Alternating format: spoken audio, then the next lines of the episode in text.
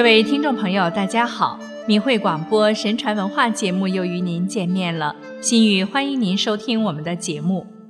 在今天的节目里，我们来讲几个记录在古籍中的小故事。一日之德，增寿一计。绍兴有个人因部吏的官期已满，提升为京城尉。一个夏日，因有事出城，在道旁树下休息。看见一骑马人自西而来，也在此休息。问他从哪来，那人道：“奉上帝之命来抓人，并出示捕蝶给他看。”金城卫赫然见到自己的名字也在上面，他吃惊地问：“是来抓我的吗？”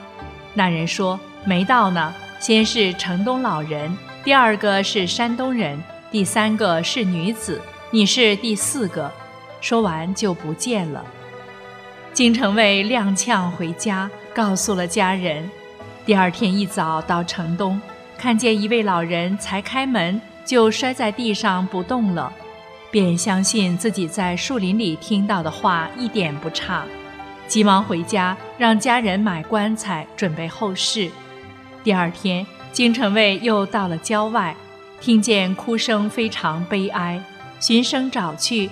发现一少妇趴在尸体上痛哭，相问之下，少妇说：“我丈夫住在山东济南，家中贫困，到京城找朋友没找到，回来时暴死了。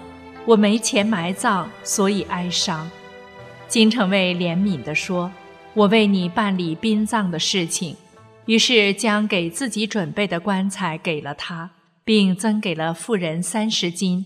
让他扶灵柩回乡，妇人哭着谢恩别过。金城卫回家后又买了棺木，沐浴更衣，端坐着等死。入定后，忽然听到敲门声很急，打开后，一个人进来了，和他说了很长一会儿，再拜而去。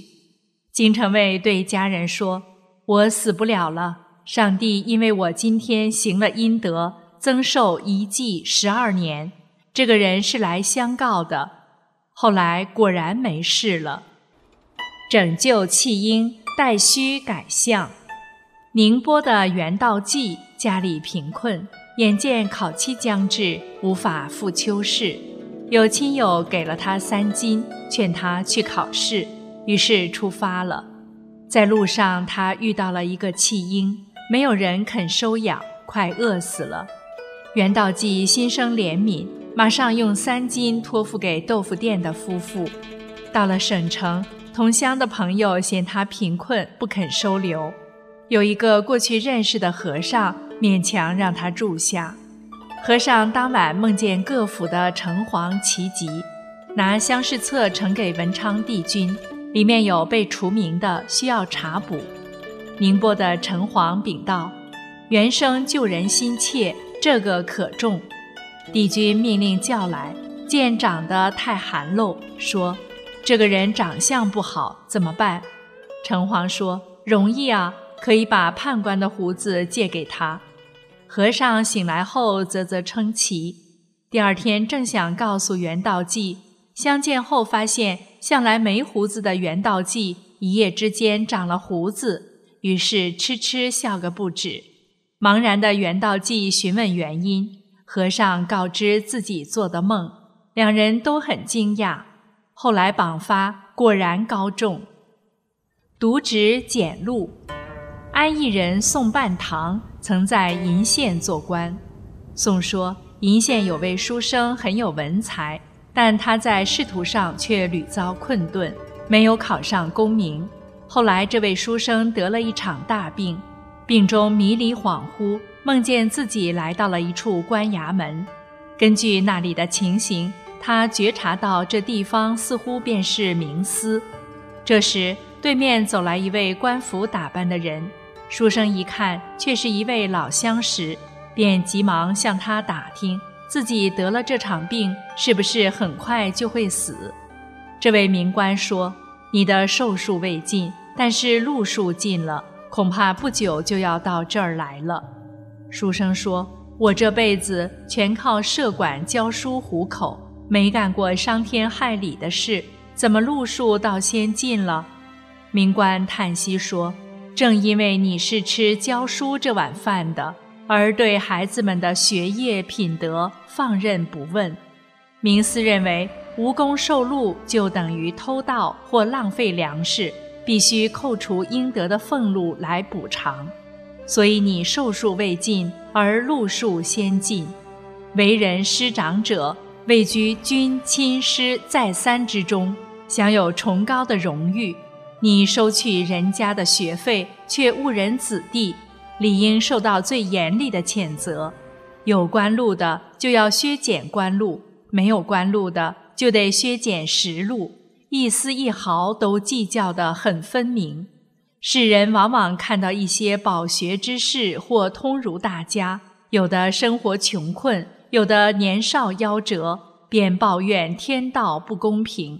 可哪里知道，这些人都是自误生平，才落到这地步。书生听罢，怅然而醒。从此，他的病日重一日，果然没有治愈的希望。临死之前，他把梦见的事讲给他的亲朋好友们听，并告诫他们要忠于职守，努力从善。这个故事也因此得以流传于世。貌随心变，莆田林生佩说：“听说泉州有个人，忽然发现自己映在灯光下的影子越来越不像自己。再仔细观察，自己的身体一举一动，影子也随着举动，倒是很和谐。只是那影子头大如斗，头发蓬乱，像个羽毛车盖。”那手和脚的样子都勾曲着，看上去好像鹰爪子。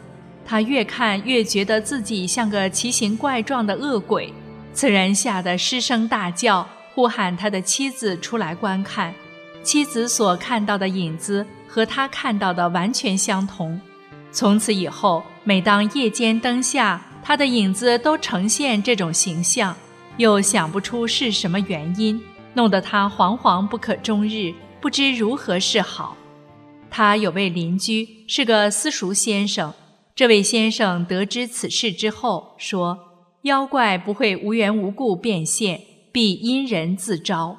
大概你的心里存在着某种恶念，以致罗刹鬼趁机附在你身上现形。你仔细想想，有这种因素没有？”此人听了，现出恐惧的神色。并且很佩服这位老先生的见识，就坦诚地说：“不错，我和某某人极有怨仇。我总是在想，有朝一日把他全家杀尽，叫他断子绝孙，方解心头之恨。如今我的身影起了这样的现象，这可能是鬼神对我的恶念发出的警告。从今以后，我坚决断了这个恶念。”看看你的这个猜度灵验不灵验？就在这天晚上起，此人的身影又恢复了正常。这可真是意念一转，立分祸福啊！命数可晚。新同甫先生任宜阳知县的时候，有位老者向他递上一份呈文，说：“昨天晚上我住在城东门外。”看见有五六个吊死鬼从城门缝里钻进城里来了，恐怕是来找替身的，请你赶紧预示百姓，对同仆姬妾不要凌辱虐待，欠债的不要追索得太紧迫，凡事要互相谦让，别争斗，使那些吊死鬼没有机会施展伎俩。辛先生看罢成文，大怒，以妖言惑众的罪名，把老者打了一顿板子。并命人将老者轰了出去。老者并不怨恨，走到台阶下，便坐在那里抚着膝盖说：“可惜呀，这五六条命算是没救了。”过了几天，有人向辛先生报告说，城里最近有四人上吊而死。先生大惊，这才感到事态严重，急忙命人将那送呈文的老者传来问话。老者说。这几天来，我总是昏昏沉沉的，什么都不记得了。今天我才知道，曾递送过一份呈文。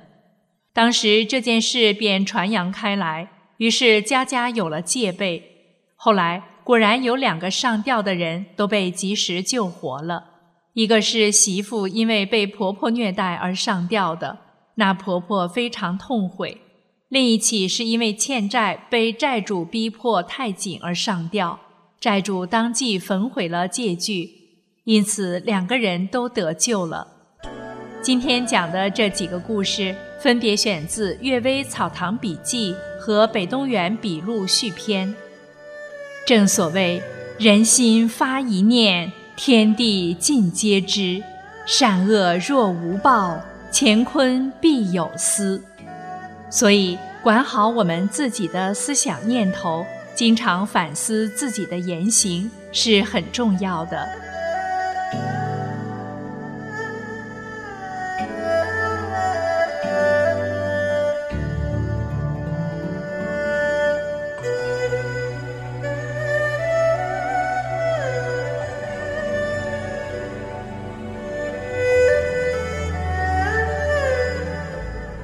好了，今天的节目就到这里。